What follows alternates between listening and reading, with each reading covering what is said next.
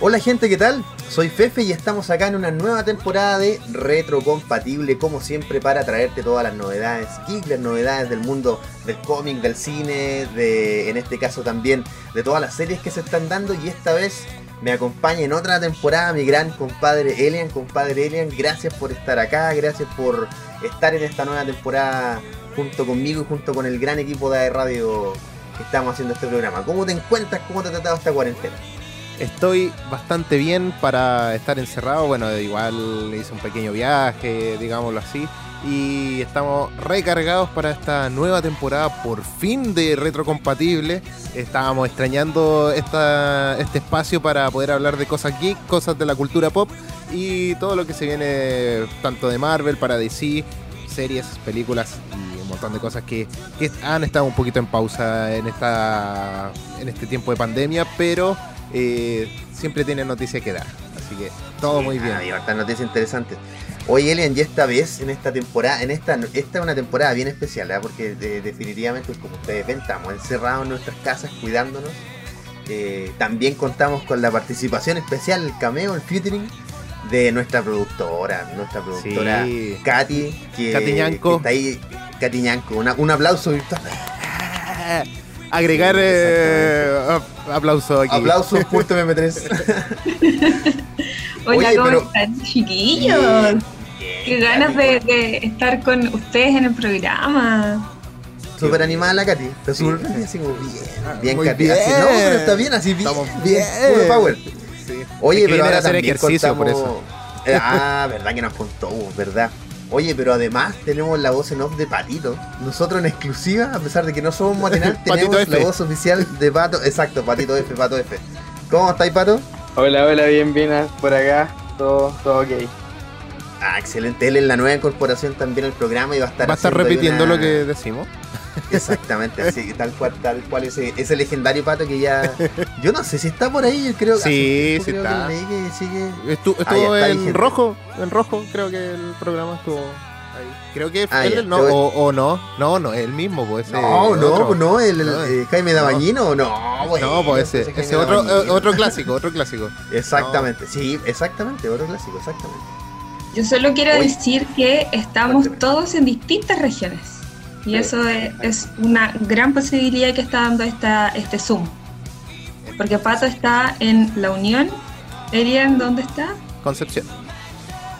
En San Pedro. Eh, San Pedro y estoy en Conce y Fefe está en sus en sus en su pueblo. En mi, en mi tierra, en mi rancho gigante aquí en Pueblo, obviamente, obviamente. No podía faltar. En su parcela. Ahí está. En mi parcelita. Oye, ya, y eh, para ir avanzando en la pauta, lo que tenemos a continuación es que queremos informarle que, a pesar de eh, esta cuarentena, como decía Alien, han ido pasando cositas bien interesantes con, respecto al mundo del cine y también el mundo de las series. Así que a continuación te tenemos un resumen exclusivo de las noticias que eh, te vamos a contar para que luego las comentemos entre todos. Así que acá te van las noticias más importantes. Mulan no es el éxito esperado por Disney, ni en la taquilla ni en la crítica. Tenet, el inesperado triunfo moderado de Christopher Nolan. New Mutants eh, por fin estrenó en Estados Unidos, luego de una larga agonía y de muchos cambios. El cine y el teatro chileno sigue dando la nota alta de manera virtual.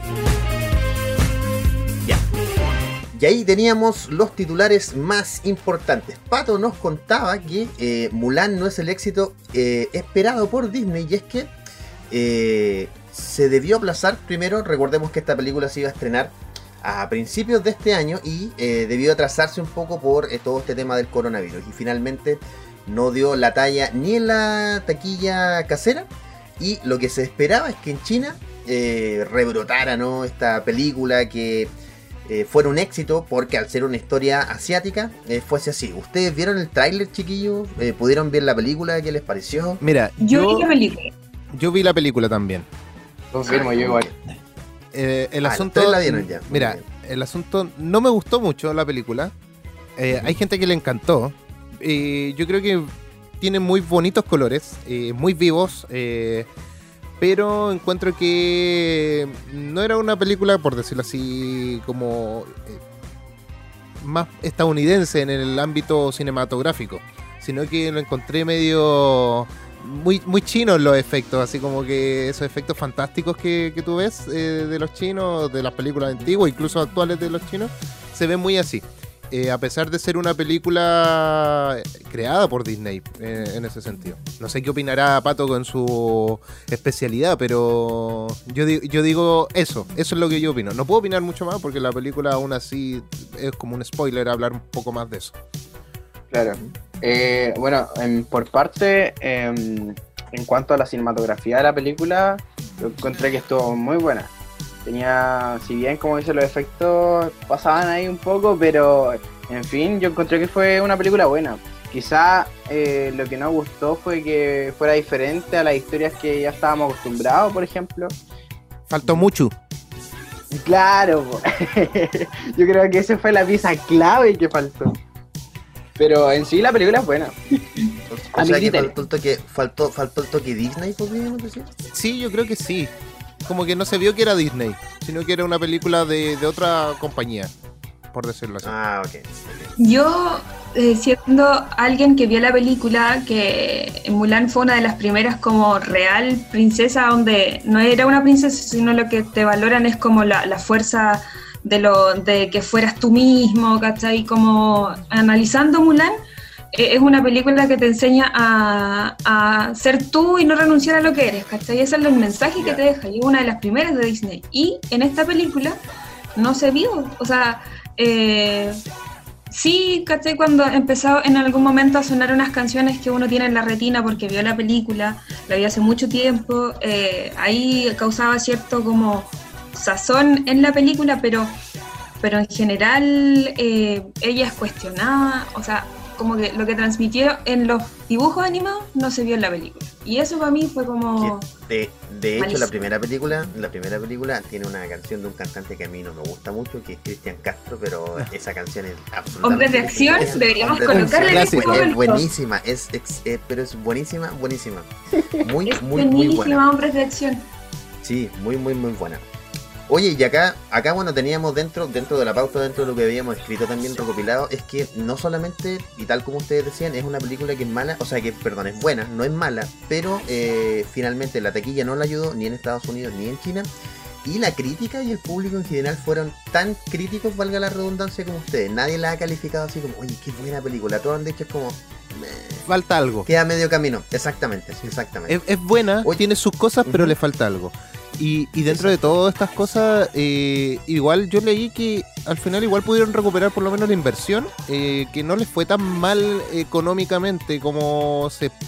Tampoco les fue espectacular como se podría esperar en una situación normal, pero en situación de pandemia creo que les fue bien para poder eh, recuperar eh, la inversión y un poquito más por lo, que, lo que pasa lo que pasa Ellen es que ahí hay un primero Disney bajó tal como tú dices logró ese tope pero bajó harto la expectativa y lo otro es que hay una recaudación en dinero que eso no se contempla dentro del gasto que es el gasto en publicidad.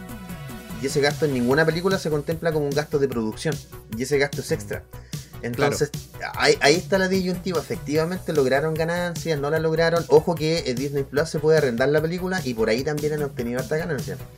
Fuera de la. Fuera de la, de la taquilla, digamos. ¿Ya? Oye, Elian, lo que nos contabas de Tenet, ¿nos podrías contar un poquito más que era la segunda noticia? Sí, mira, eh, Christopher Nolan ya venía haciendo una fuerte campaña a su película, eh, Tenet, y debido a que se afirmaba se, firmaba todo esto eh, de la pandemia, en realidad no, estaba resultando mucho todavía, esa es la verdad. Pero se estrenó en algunos lados. Eh, eh, aquí habla como todo un universo de, Christopher Nolan. y aquí podía reunirse todos estos aspectos. Yo no he visto todavía la película. Me ha aguantado un poquito. Quiero, quiero saber un poquito más de lo que puede venir. Eh, pero esta película fue estrenada con toda una expectativa ahí nomás, más o menos. Eh, lo mismo que pasó con Mulan en un cierto sentido. Eh, pero tuvo un éxito moderado, tuvo un éxito. y, bueno, la carrera a largo de este, de este film no, no tuvo una gran sorpresa internacional, que digamos. Eh, pero sí tuvo en China, fue ya más... más, eh, se me fue lo que te iba a decir. Más- tuvo No, no, tuvo un poquito todo- más sí, éxito, fue- sí. Fue exitosa. Sí, Para, para, comparado a lo que fue Mulan, es que tú te lo, lo pones en dos ámbitos, porque una película Mulan podría haber sido mucho más exitosa en China y no lo fue. Y aquí en Tenet eh, sí lo fue, siendo que tenía un, un clima mucho más estadounidense.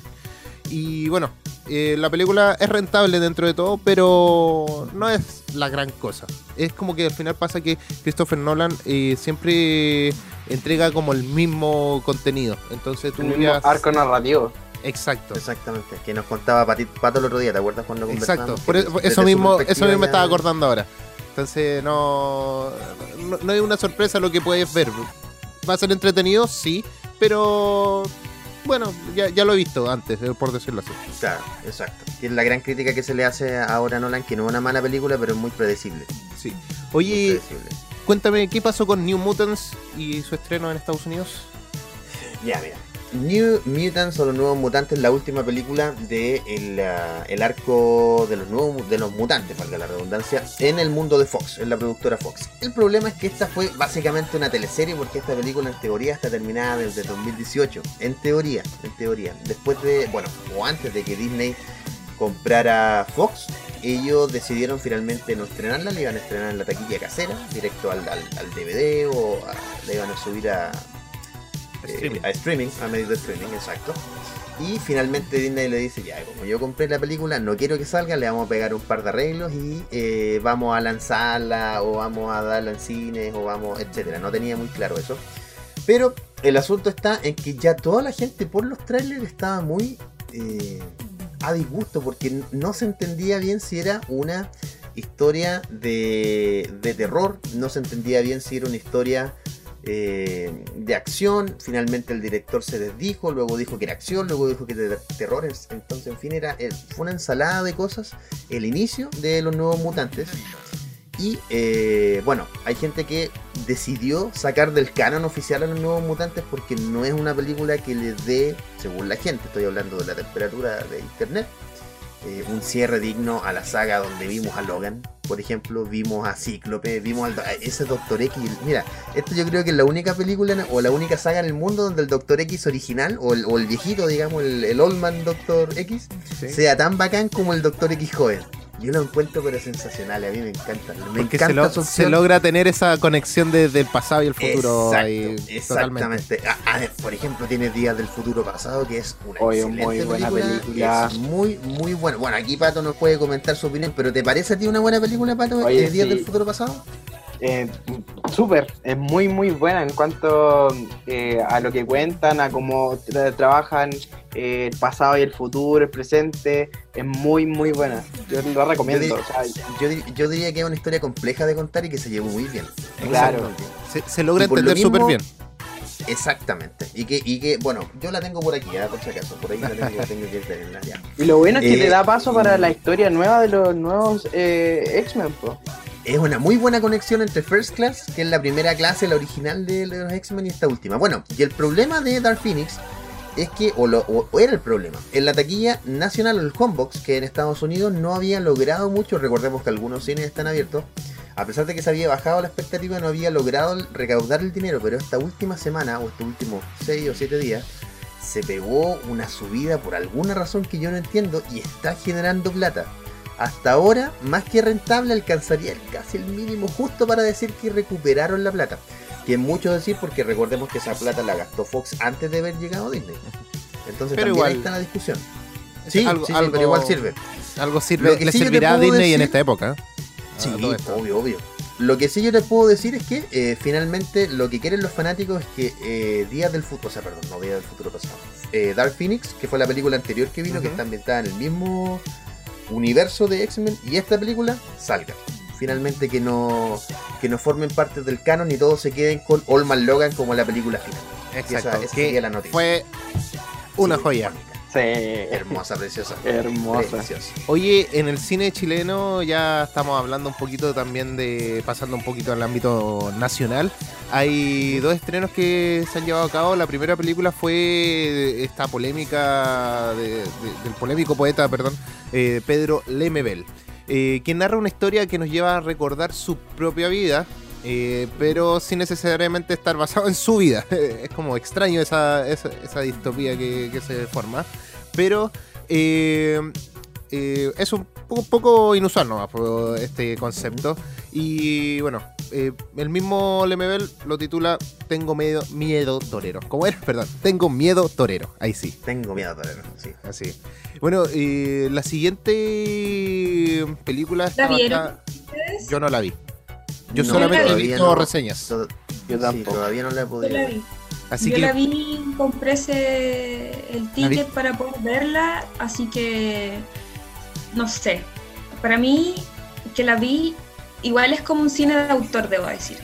Creo que si hubiese leído más el libro, hubiese entendido más cosas. Eh, en un momento eh, entendí después de un rato lo que pasaba, ¿cachai? pero creo que si hubiese leído más el libro, porque ya leí solo re poco el libro, eh, creo que me hubiese enterado mejor de qué se trata, ¿cachai? Pero sí eh, lo que dicen de, de Alfredo Castro, que hizo una, una actuación, o sea, yo con Oye, el Al- hice ver la película, ¿cachai? Si Yo, yo, no yo veo puedo decir que Alfred, yo lo único que puedo decir es que Alfredo Castro es la joya de actuación del cine de hoy día. Es, ha hecho de todo. Ese hombre ha hecho de todo y todo actor, le sale bien. muy buen actor. Muy buen actor, muy buen De actor. hecho, como yo diría que los otros, eh, los otros actores que no, no me sé sus nombres, pero eh, que estaban interpretando también a alguien, eh, a alguien transexual, ¿cachai? A diferencia de Alfredo Castro, Alfredo Castro de verdad parecía que lo era. Los otros parecían la caricatura que uno siempre ve de, de alguien que está imitando a alguien. Claro. Y es súper difícil lograr, es como- difícil lograr eso, súper difícil lograr eso. Es- Eso debo decir, como que los otros se notaba que era como la caricatura, la, el, el- el hacerlo muy notorio para que todos vieran que era una loca. Pero Alfredo Castro era, era él es así. Así que yo, por lo menos, yo recomiendo la película, es un poco extraña en ciertos momentos, pero nada que decir, el- las actuaciones Es son... es- es que piensa, piensa que Pedro Lemebel yo creo que quiso eso. Pedro Lemebel, él, él, él se autopercibía como un personaje extraño. ¿Cachai? Él quería ser disruptor, entonces yo creo que mucho de eso tiene que haberlo traspasado a la película. Y no creo que esté. Yo creo que tu opinión es lo que él quería generar. Creo yo. Creo yo, que es un poco que de un personaje raro. Ya, Elena, ahora sí, la siguiente película. La siguiente peli- película eh, está basada en el, en el escape de Ricardo Palma Salamanca. Y bueno, llega de la mano de Sergio Castro, eh, ahí de la mano, de la mano, eh, bajo el nombre de del negro. no El, ahí, negro, Del- no le negro. Suena Sí. como francés. Sí, le negro. El, Le la negro. pauta, en la pauta, la pauta, la pauta. Error mío, error mío, perdón. Error mío, perdón. Era el negro, porque el negro es como. "Ah, le negro. Le negro. Sí. Le negro. Sí. Bueno, Oye, y que está, y que, y que bueno, tal como tú decías ahí, leía, está basada en la historia de Ricardo Palma Salamanca, que es una de estas personas que, eh, ah, bueno, primero él está acusado de haber asesinado eh, al, a, oh, se me olvidó el nombre de la persona que creó la Constitución. Bueno, se me olvidó el nombre. ahora. Jaime, Guzmán. no. No, eh, no, nada que Gu- Jaime Guzmán, Jaime Jaime, Guzmán. Exactamente, Jaime Guzmán. Eh, la bueno, se palestra todo esto. Exactamente, exactamente. Ya, justo hablando de la constitución. Y eh, bueno, ahí queda en la nebulosa un poco si eh, fue él o no, pero él finalmente fue extraditado, etcétera. Y en la, en la, ahí en la película van a encontrar más detalles. Eh, así que una buena película. Yo por lo menos vi, hay un avance de 2 o 3 minutos en la página donde se puede comprar el ticket y ahí se puede ver y efectivamente eh, es una película que yo por lo menos creo que vale la pena. Creo que vale toda la pena. Oigan chiquillos, ¿qué les parece si eh, vemos... A ver, ahí sí. ¿Qué les parece si vamos a una canción? ¿Les parece? Sí, sí, pero antes tengo que mencionar que a la vuelta Ah, vamos, a, vamos a hablar sí. de, lo, de unos temas pendientes que quedaron eh, por Marvel. La colita, que- la colita. La colita de Marvel. Así que ahí nos vamos con un tema de Flash Gordon. ¿Qué te parece? O no, el tema de Perdón, Queen. el tema de Queen. de Fla- Sí. Flash Gordon, perdón. Uy, que estoy, estoy enredado con la. Me enredé con la pauta. Leí, leí lo primero nomás que salía. Así que. O lo segundo. Ya, nos vamos con Queen con el tema Flash Gordon. Así que disfrútenlo aquí en airradio.cl.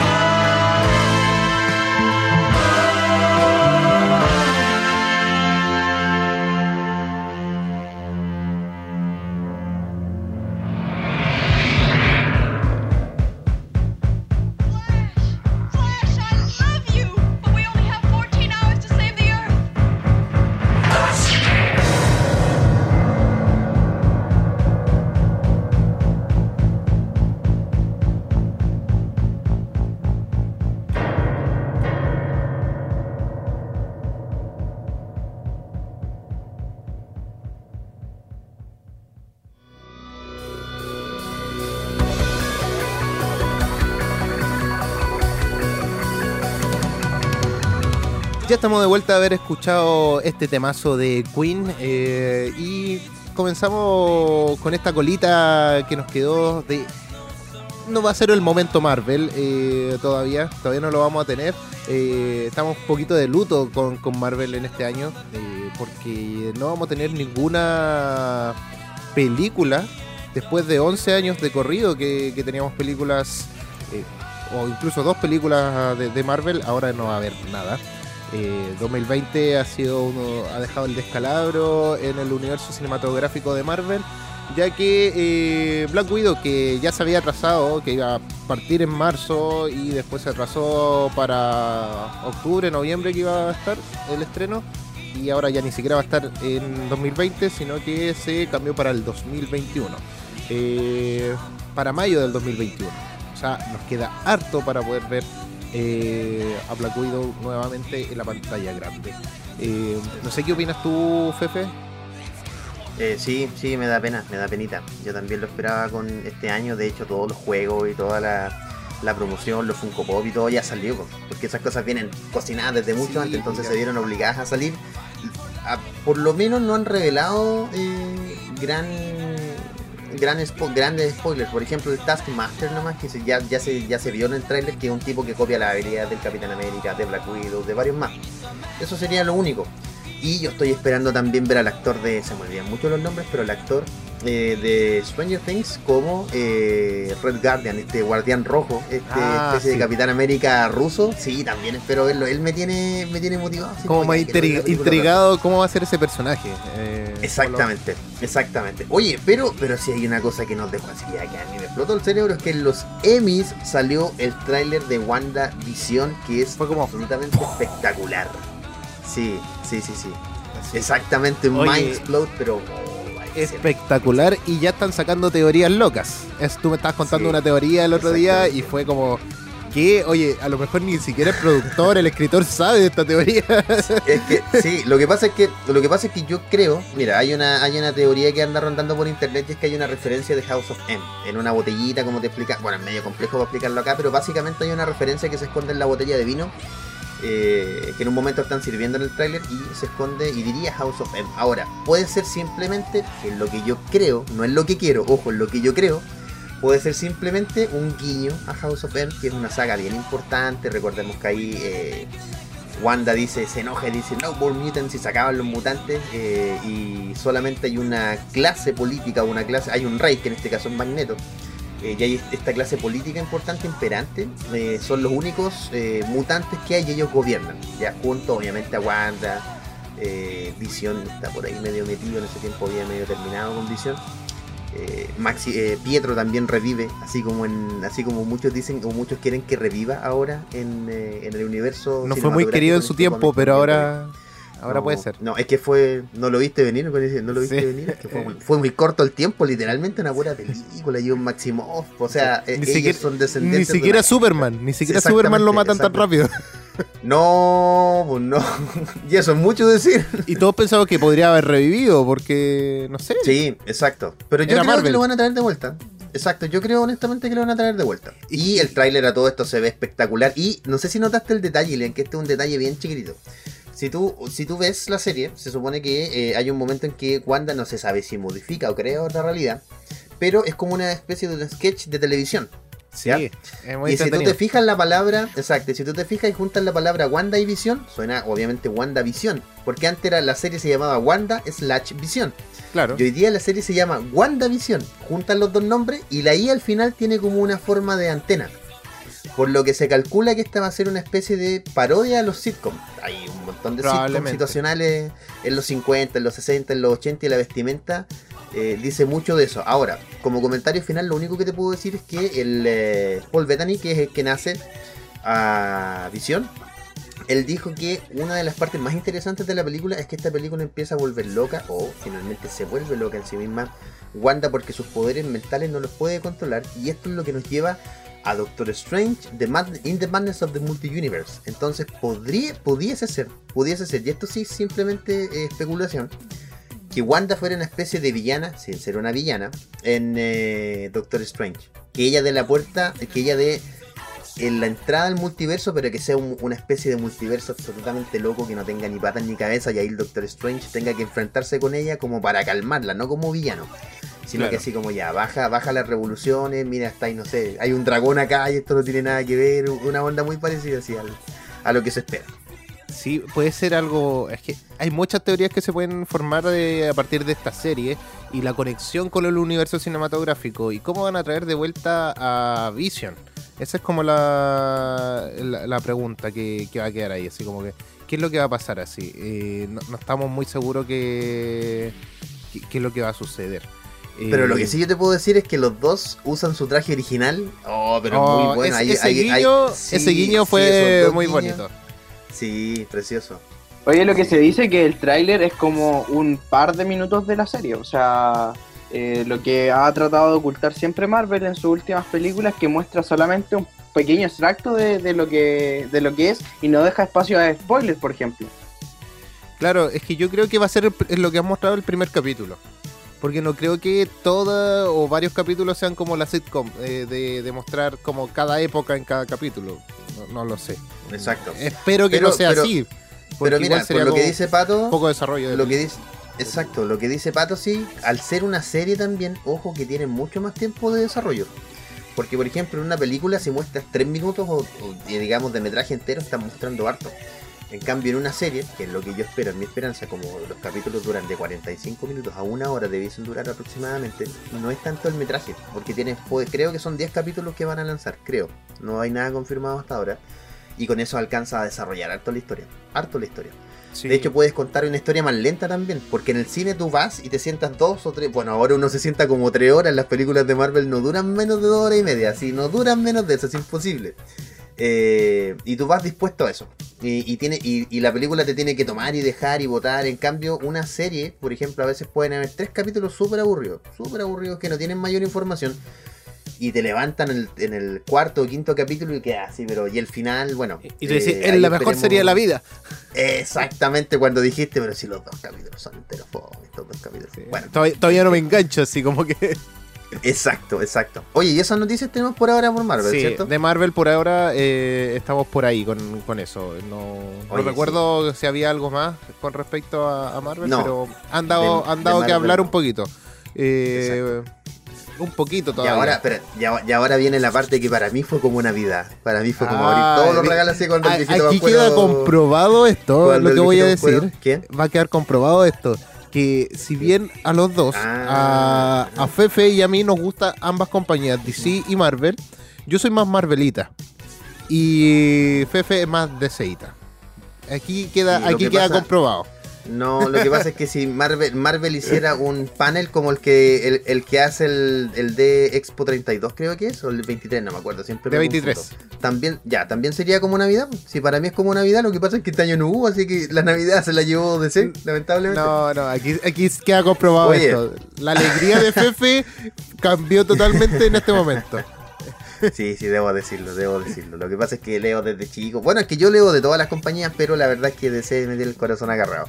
Oye, ya, le aviso desde ya, antes de que la Katy, que nos está escuchando ahí atrás, nos rete, nos vamos a tomar tres minutitos de la otra sección, porque esto hay que decirlo y hay que comentarlo del DC Fandom. Ya.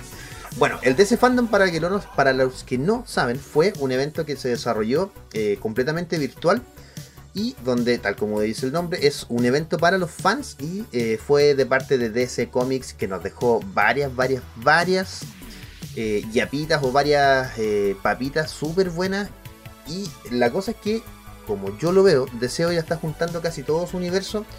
A pesar de que reconoce que no comparten universos, todo el paquete de cosas que tiene Warner, que es lo mismo que DC, recordemos que Warner Media es dueño de DC Comics, eh, nos mostró y nos tiró toda la carne a la barriga, toda, incluso con series tan asquerosamente malas como Legends, que yo lo encuentro ya el peor chiste del universo, y con joyitas también como eh, Wonder Woman 84, eh, que por la estética y por lo que se ve, por los trailers, ha sido pero maravilloso. Así que le vamos a empezar a contar algunas de las cositas, seguramente también vamos a estar mostrando algunas imágenes ahí eh, vamos a estar mostrando parte de los trailers también. Lo primero que tenemos para contarles es que Wonder Woman 1984 por fin lanzó ya un trailer oficial. Recordemos que antes habíamos tenido teasers, ya sabíamos que Diana, Diana Prince para los amigos del otro lado del muro, eh, ella venía con eh, esta estética de 1984, esos colores muy glam, recordemos, y espectacular usa publicidad. pero, oh,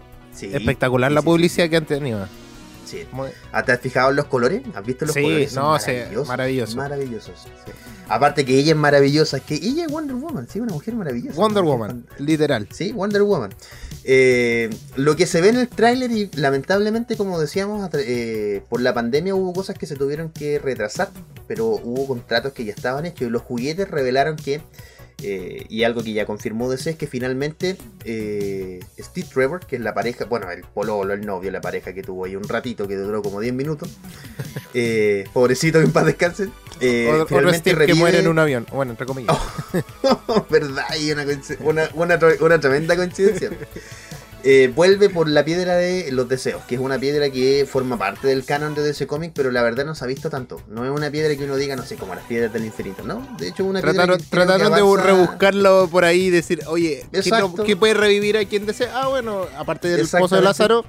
Eh, exactamente. Que eso, ojo, en el cine ha pasado poco hasta ahora ha pasado muy poco, pero en los cómics eso pasa cada 10 minutos muere en los, En los cómics y, y en las series, así como que a cada rato están reviviendo.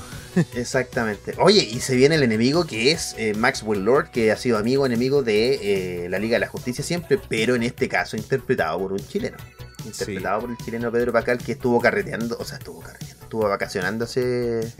no sé si estuvo carreteando. probablemente estuvo carreteando, pero no lo sabemos muy bien con certeza. Exactamente, exactamente. Lo que yo quería decir es que mi corazón habla por mí. Lo que quise decir es que Quería carretear vacacionando con Pedro en enero. Sí, después de seis meses, después de seis meses, honestamente creo que me lo merezco. Lamentablemente, como todavía nos tenemos que cuidar, tengo que cuidar, tengo que cuidarme acá, pero me lo merezco. En cuarentena.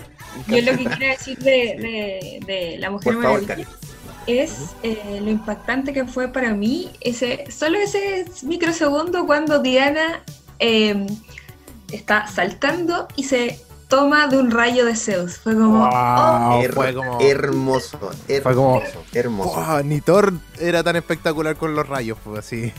Eso fue. Lo que, lo que pasa es que en los cómics es algo que no hace mucho, pero lo hizo en el 2010 creo, porque llega un acuerdo, un acuerdo con Odín. Odín es otro Odín, no es el mismo Odín de Marvel, para que les quede claro quienes no nos Pero, pero igual sería espectacular. sí, lo que pasa es que ella, mira, en un momento ella dice yo no puedo volar. Ella puede eh, mira, ella puede hacer lo mismo que Superman al principio, puede dar tremendos saltos largos, pero no puede volar. Entonces, ¿qué es lo que hace? Ella le pide a Odín, como la bendición, le dice, mira, yo soy hija de la Amazona, de hecho, y una princesa Amazona, y le dice, yo necesito volar, pero yo no te puedo hacer volar, entonces dame los rayos cuando yo los necesite y eh, me puedo enganchar de ellos y, básicamente volar sin volar. La cosa es que eso en el cómic se ve muy bonito, O sea, como un Spider-Man del, de Exactamente. Pero verlo en vivo, o sea, verlo en un video es absolutamente alucinante. Tal. Yo quedé igual que la, que la como... así, pero sí, hermoso, hermoso. Oye, ya, la... meme. Exactamente, Mindslot. El próximo es una noticia de juego. Eh, recordemos que la, y varios saben, ya varios les gusta la saga Batman Arkham, que es una saga bien conocida porque además de ser de Batman, que Batman vende porque es Batman, eh, es un juego muy bueno, una saga de juegos muy buena. Y en este último juego, no le quiero hacer spoiler, pero ya lo dijeron por todos lados, Batman murió. Ya falleció, Batman no está. Entonces quienes se encargan son eh, los caballeros de Gotham, que en este caso son eh, Red Hood, ya se bueno en el, pasado juego con Batman, Robin, Nightwing y Chica Se espera que seguramente haya más personajes con DLC, que son los típicos que forman parte de la Batifamilia a esta altura. Ya y ahora hay como 10 personas. Actualmente creo que son 12, si no me equivoco, que forman parte de la Batifamilia. Hasta Alfred. Entonces, material tienen. Sí, Alfred, hay un. Mira, yo no voy mucho ahora, ahora específicamente con la continuidad actual, yo no voy. Pero tengo entendido que hay un caballero, digamos, un, como un luchador que forma parte de la Batifamilia, que todos saben que es de Batman, pero que trabaja de día. Porque Batman no trabaja de día y necesitaba a alguien que trabajara de día necesitaba a alguien, ¿cachai? Así como, a ver, voy a, voy a poner esto en mi currículum para, ya necesito, o sea, un aviso de necesito gente que trabaje de día. El caballero de día. Es muy loco. Exacto. Eh, el otro eh, adelanto también de un juego es, o sea, perdón, de una película, no de un juego, fue el adelanto de Suicide Squad, ¿lo vieron? Sí, sí. Oh, a mí, yo que. mira, ¿sabes por lo que aluciné? Solamente... ya, no me, ya no me llama la atención hace rato. Eh, esa es la verdad. Ya, lo que pasa es que yo creo que la primera película fue, eh, ok, Margot Robbie, ya. No, no, no, no, para mí no. Para mí fue, como. No fue una decepción así como tal. Pero, nada, como que. Sí, sí, es como una película para ver una vez o dos veces y es como, ya, ok, perfecto. Pero yo tengo dos. Primero, mi esperanza es que este es como un reboot. No, va a ser una especie de continuación espiritual. va a ser canónica, pero de hecho no se llama Suicide Squad 2, se llama The Suicide Squad comparte algunos personajes. El Capitán Boomerang creo que le dieron muy poca, muy pocos pases y acá lo va a tener. Me parece eh, es alucinante como un, tipo con un boomerang tan estúpido puede ser eh, y un enemigo de Flash. es, que aparte, que, es que eso es lo interesante yo creo que de este personaje. Creo que por ahí, por ahí va, por ahí va. Sí, John Cena, no sé si lo vieron ayer, ya se confirmó que va a ser, va a tener una serie como, como de Peacemaker, él va a ser Peacemaker en la película y además ya está confirmado un spin-off para HBO Max, como el de Peacemaker, que es un personaje que es como una especie de Deadpool, lobo, muy, muy ahí al medio, en una zona muy oscura, pero es bastante interesante. Vuelve Rick Flag con un, con un cambio de look que, que yo creo que eso tiene que ver, de la, viene de la mano de James Gunn como director, que a mí me es parece algo innecesario a veces, pero bueno, sí, está. Sí. Sí, cuénteme, por favor, por favor.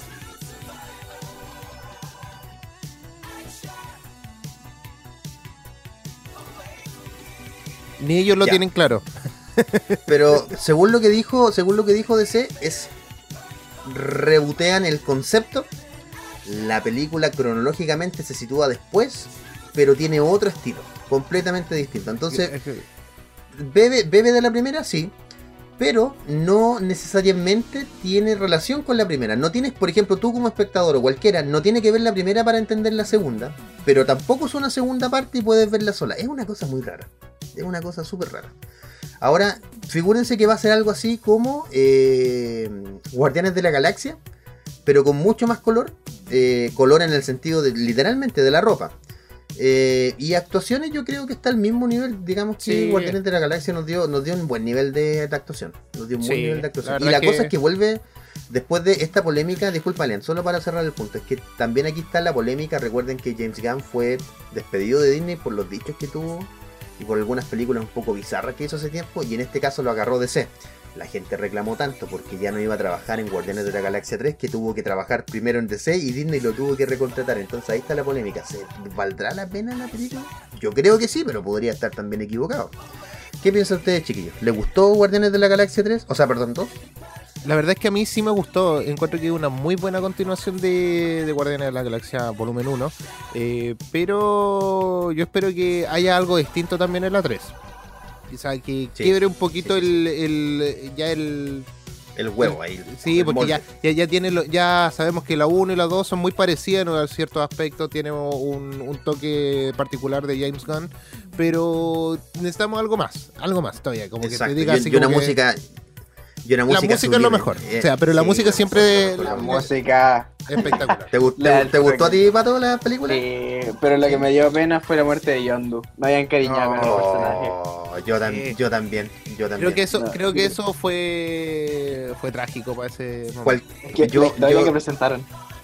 Sí, yo creo que esa es para verla un día del papá con el papá de- con el con tu papá debe ser muy Sí. bonita esa Para celebrar el Día del de- Padre, de decirle, sí, tú eres mi papá. Exactamente, Exactamente. Oye, para ir avanzando y no retrasarnos más, voy a mencionar solamente dos noticias así chiquititas y es que eh, La Roca finalmente presentó no el tráiler, el teaser de Black Adam, son solo conceptos eh, o cosas conceptuales. Se supone que pelea con Superman, como ocurre en los cómics, y eh, sería bonito verlo. Sería muy bonito. Llevan como cinco años tratando de, de levantar esta película, eso Es que- sí. Es que eso es la cosa, eso es la cosa que decía Dwayne Johnson, Elian. Decía él que nunca han tratado, a ver, han estado produciendo la película conscientes de que esta película no iba a salir pronto. Yo creo que es una excusa. Si tú me preguntas a mí tal cual tú lo piensas, yo también pienso que es una excusa. Sí, De hecho, una película sola de Black Adam a mí me queda como como que no me falta sí, me falta contenido. Yo eh, de verdad O sea, que hubiera que puesto tiene- a Shazam eh, como la película Sí, y a Black Adam como el, el enemigo. Lo que pasa es que me ocurre un poco con lo de me ocurre, me ocurre un poco parecido a Venom. Venom fue una buena película, no fue mala, pero Pero tampoco sublime. No sé, pero. No, no, pero que tiene que estar Spider-Man. No, el concepto no funciona. ¿Cómo se hizo una araña? O tiene forma de araña si no pasó antes por Spider-Man. No tiene mucho sentido. Pero bueno, en fin. Y el próximo juego que anunciaron fue The Suicide Squad Kill the Justice League. Eh, se supone que la Liga de la Justicia se vuelve loca, como ya ha pasado en varios universos, eh, como también comentamos, se puede ver en, en series actuales como en The Voice, que básicamente que es una Liga de la Justicia alterna. Eh, y se vuelve loco y acá alguien tiene que matarlo y en este caso es el de Suicide, Suicide Squad, ¿ya? Que esa es una noticia Ojo. cortita. Ojo que la que el diseño de, de Harley Quinn es muy parecido al de de la De Margot la película, Robbie. sí. Sí, de Margot Robbie. sí, Eh, sí, de Margot Robbie. Es muy parecido. Eh, algo que tendría que aprender un poquito Marvel en su videojuego. Sí, uy, con Black Widow. horrible el videojuego, le ha ido súper mal. Oye, Elian, en, en honor a la, en honor a la Oye, pauta, en los minutos, pero solo hay- mencionemos las dos, las dos noticias. Exactamente, tú la estás leyendo, sí. Sí, las dos noticias creo- más importantes del DC Fandom. Más importante, que le vamos a dar poquito, pero va a haber momentos de ser en algún instante que Sí, vamos a poder comentar sí, sí, mucho más esto. Bueno, ¿vieron el trailer de, del Snyder Cut de la Liga de la Justicia o no? No, no puedo, no puedo gritar porque se va a saturar el micrófono, pero sí. Lo voy a decir, sí, sí, no. Despacito, Así. despacito. Eh, no, no, la, ver- la verdad es que eh, para mí eh, no es un mal tráiler. Encuentro que te, te apunta a la nostalgia un poco, eh, sobre todo con la música. y, y el, el estilo eh, típico de Snyder. Es como que se nota ahí, se nota ahí. Pero yo creo que vamos a tener que ver la película para poder opinar literalmente qué va a pasar. Bueno, en Que viene, que ya, que ya confirmó que vienen. Exactamente, exactamente, eso quería aportar. Exacto. Y- Pero el batacazo lo dio el Batman de Robert Pattinson, que, o sea, no sé, a mí me voló la mente, honestamente no esperaba nada, y, o sea, fui por cobre y encontré oro. Exacto, es como por ahí va. Eh, esperemos sí Debo que... decir que yo no he visto ninguno, así que no sé de qué están hablando. Los voy a ver después de esto porque las reacciones de ustedes dos me, me dejaron como... Ah, Estupefacta. Pero mira, pero mira ¿viste, ¿viste Crepúsculo? ¿Viste alguna película de la saga Crepúsculo? No, no, sí sé que eh, él va a ser Batman, sí lo cacho. No, pero no, no, pero no, no, a lo que me refiero yo, pero ¿viste alguna película de la saga Ajá. Crepúsculo, cierto? Sí. Ya, ahora, ahora pensando en ese Pattinson, ve el tráiler por favor de The Batman cuando pueda y de verdad es... Oye, Sí. oye, me- a mí en lo personal me dejó impactado. Sí, sí, sí, sí. Soy Y viste, a mí. A mí me gustó ese detalle porque siempre está la frase soy Batman. Yo he leído mil veces soy la venganza, soy la noche en los cómics, pero que él lo diga un, con, con un tipo con esa impronta que a lo mejor yo, de hecho, yo creo que la calidad actoral de él es indiscutible. Eh, Hizo el año pasado El Faro, que yo creo que fue lejos la mejor película para mí, fuera de la premiación del año, fue El Faro. Y ahora la película que Eh, está ahí es El Diablo a todas horas. A todas horas. Exactamente, en Netflix. Oye, muy buena película, ¿la vieron? Yo todavía no la puedo Llegué ver. a la mitad, pero me pasó algo que Pero fue muy extraña, no Es sé. que eso me pasó. Llegué ahí y dije, estoy sin entenderla mucho. Entonces voy a esperar un poquito y como... Como poder para seguir viéndola. procesarla. Sí, procesar lo que llevo y después voy a seguir viéndola. Como que Exacto. ahí estoy. Oye, chiquillos, bueno, esas las vamos, esas noticias vamos a ahondar más en, en otra, o- ojalá, para la- hablemos largo y tendido en otro programa, pero eh, Katy, ahora me- nos gustaría que nos ayudaras con la siguiente sección. Eh, dentro de este tiempo de pandemia, eh, lamentablemente nos han dejado grandes iconos de todo ámbito, de la lectura, del cine, de, las series, también de- del mundo artístico en general, y nos gustaría que nos dieras una manito para recordar algunas de las personas que nos han dejado en este, en este tiempo de, de pandemia, en este año ya casi ya estamos, vamos a cumplir un poquito más de seis meses en pandemia. En este año, sin, sin, sin un orden cronológico, han sido bastantes. Voy a referirme eh, más que nada a los audiovisuales. Eh, como les decía, sin, sin orden cronológico, los voy a nombrar primero para que sepamos quiénes son y después como comentarlos un poquito en este rato que nos queda. Eh, partimos por Ennio Morricone, es un gran compositor, que después vamos a hablar un poquito de todas las obras que hizo este magnífica, esta magnífica persona. eh, Terrence Mac- eh, McNally, que no sé si no, no sé si les suena el nombre, Sí, pero sí. no sé si vieron Mi Pobre Angelito. sí, sí, sí. Es uno de, de esos personajes de Mi Pobre Angelito. Eh, Jerry Stiller, que es el papá de Ben Stiller, también nos dejó este año. Eh, Kirk Douglas, también padre de, de- de Douglas. Sí, Eh, exacto. y una de las dos que ahora último nos enteramos, una de las tres como que hicieron más polémica fue mm, Diana Ring, que me imagino que saben quién es, quién es ¿no? Es- sí, me, me suena, me suena mucho, me suena, me suena. Eh, la actriz de Game of Thrones, ah, sí, tiene Olena. razón. Sí, sí, sí. ¿sí? Y em, el que yo creo que más le afectó a muchos, eh, Chadwick Boseman, que Oh, es... sí. eh, Wakanda Forever. Sí, Wakanda Forever. Fueron más, muchísimas más personas nos dejaron este 2020, pero eso yo creo que fueron como las grandes pérdidas de esta, Lo- este mundo audiovisual, partiendo por Ennio Morricone, que no sé si ustedes están familiarizados con su obra. Yo Me sí, imagino sí, que sí. la verdad sí. Y yo no solo estoy familiarizado, yo sí, yo admiro y amo profundamente Sí. su trabajo porque me encanta el western. El spaghetti western no sería lo mismo sin él, definitivamente. Exactamente. Él fue el espíritu del spaghetti western. Mm. Sí. Sí. hay tantas películas que ayudó, eh, o sea, la banda son, o sea, hay mucha gente que cree que los audiovisuales y el cine es solamente el director, es solamente la imagen, es solamente lo que vemos, pero la música acompaña tan bien cuando se hace en el preciso momento uno eh, esa gente que Kate, disculpa, esa gente que no lee los créditos al final, toda esa gente que sale, esas letritas que van cayendo que la gente no las toma en cuenta, todo y cada uno de ellos participaron en la película, es tremenda la cantidad de personas que se necesitan. Y, tienen una participación muy importante, la música, eh, claro, de repente uno no se acuerda de, la imagen, pero te acuerdas de este, y empieza, oh sí, entonces es una gran pérdida eh, yo lo sufrí bastante porque me empecé a, yo soy una igual ñoña de escuchar las bandas sonoras de las cosas, entonces empecé ese día a escuchar muchas bandas sonoras. Igual es una gran pérdida. Para mí, por lo menos. Sí, la verdad es que fue como sorprendente. Yo, cuando pasó, yo lo comenté aquí en mi casa y como que nadie me pescó y fue como que, rayos, aquí, verdad que esto no, es muy conocido lo que tú dices, Katy, para, para todos, eh, más para los que igual se ponen atención un poquito a las películas y que siguen toda este esta onda de, de las bandas sonoras, los soundtracks que se pueden escuchar en cada película.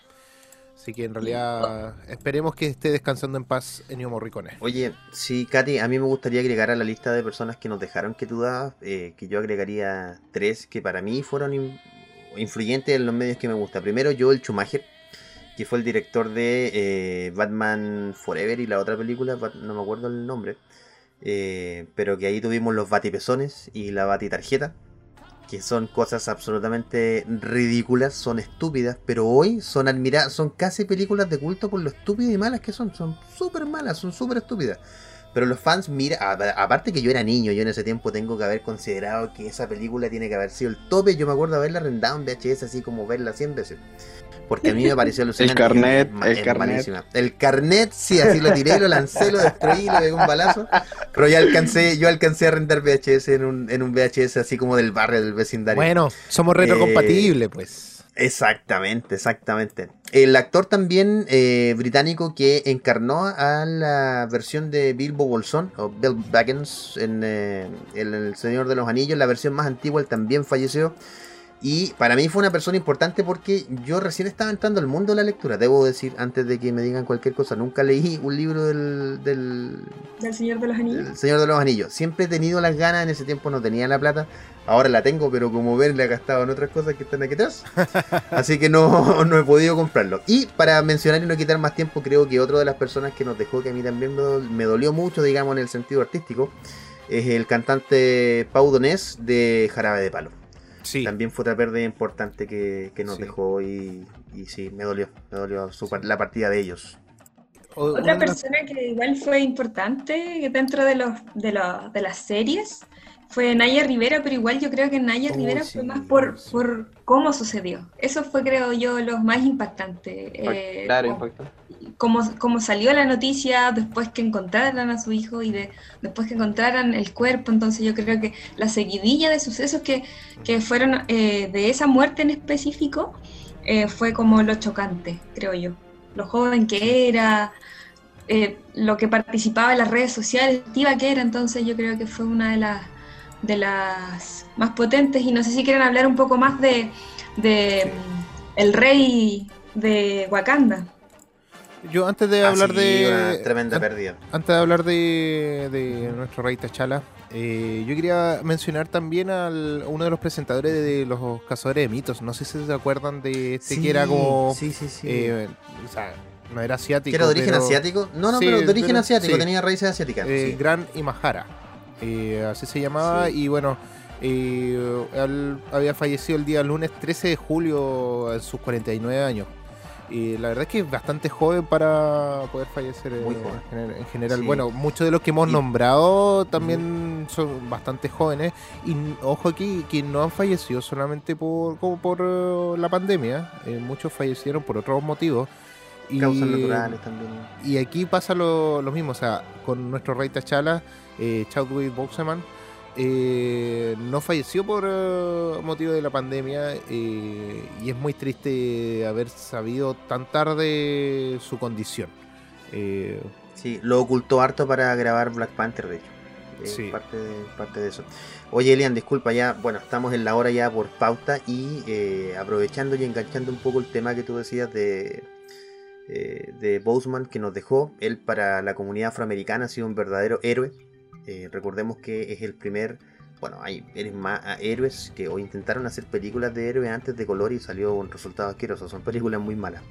Fuera de, me acuerdo en este caso de Blade, que es una buena película. Así que queremos poner esta canción en su honor. Esto es The Nickelback y la canción es Hero. Y recuerda que, los que nos estás escuchando por aerradio.cl.